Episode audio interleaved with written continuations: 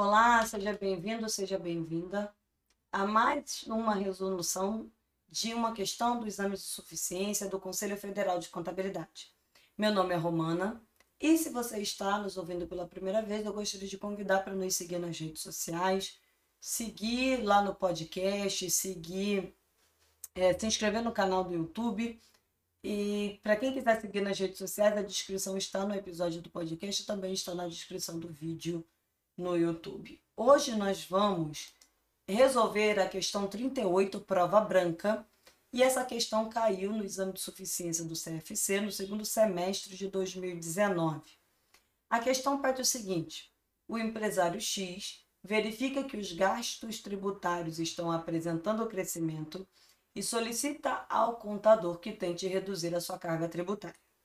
Diante dessa situação, o contador poderá atender à solicitação do cliente através de opção A, elisão fiscal, opção B, fraude fiscal, opção C, evasão fiscal, opção D, sonegação fiscal.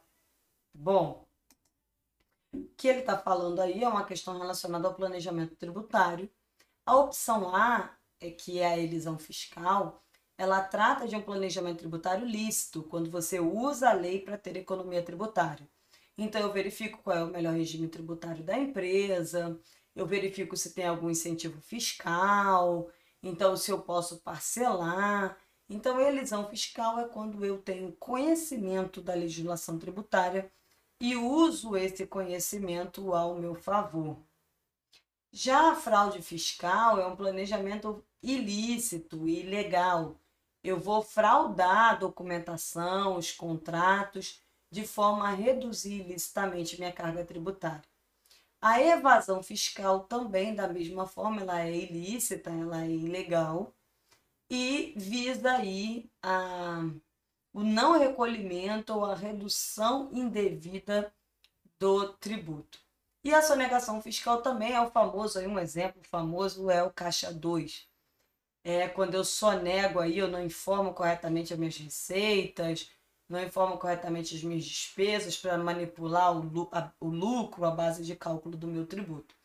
Então, a sonegação fiscal ela é um planejamento tributário ilícito e ilegal, e, inclusive, todos os três são crimes contra a ordem tributária, e você pode responder aí a processos em relação a essa fraude, sonegação ou evasão fiscal.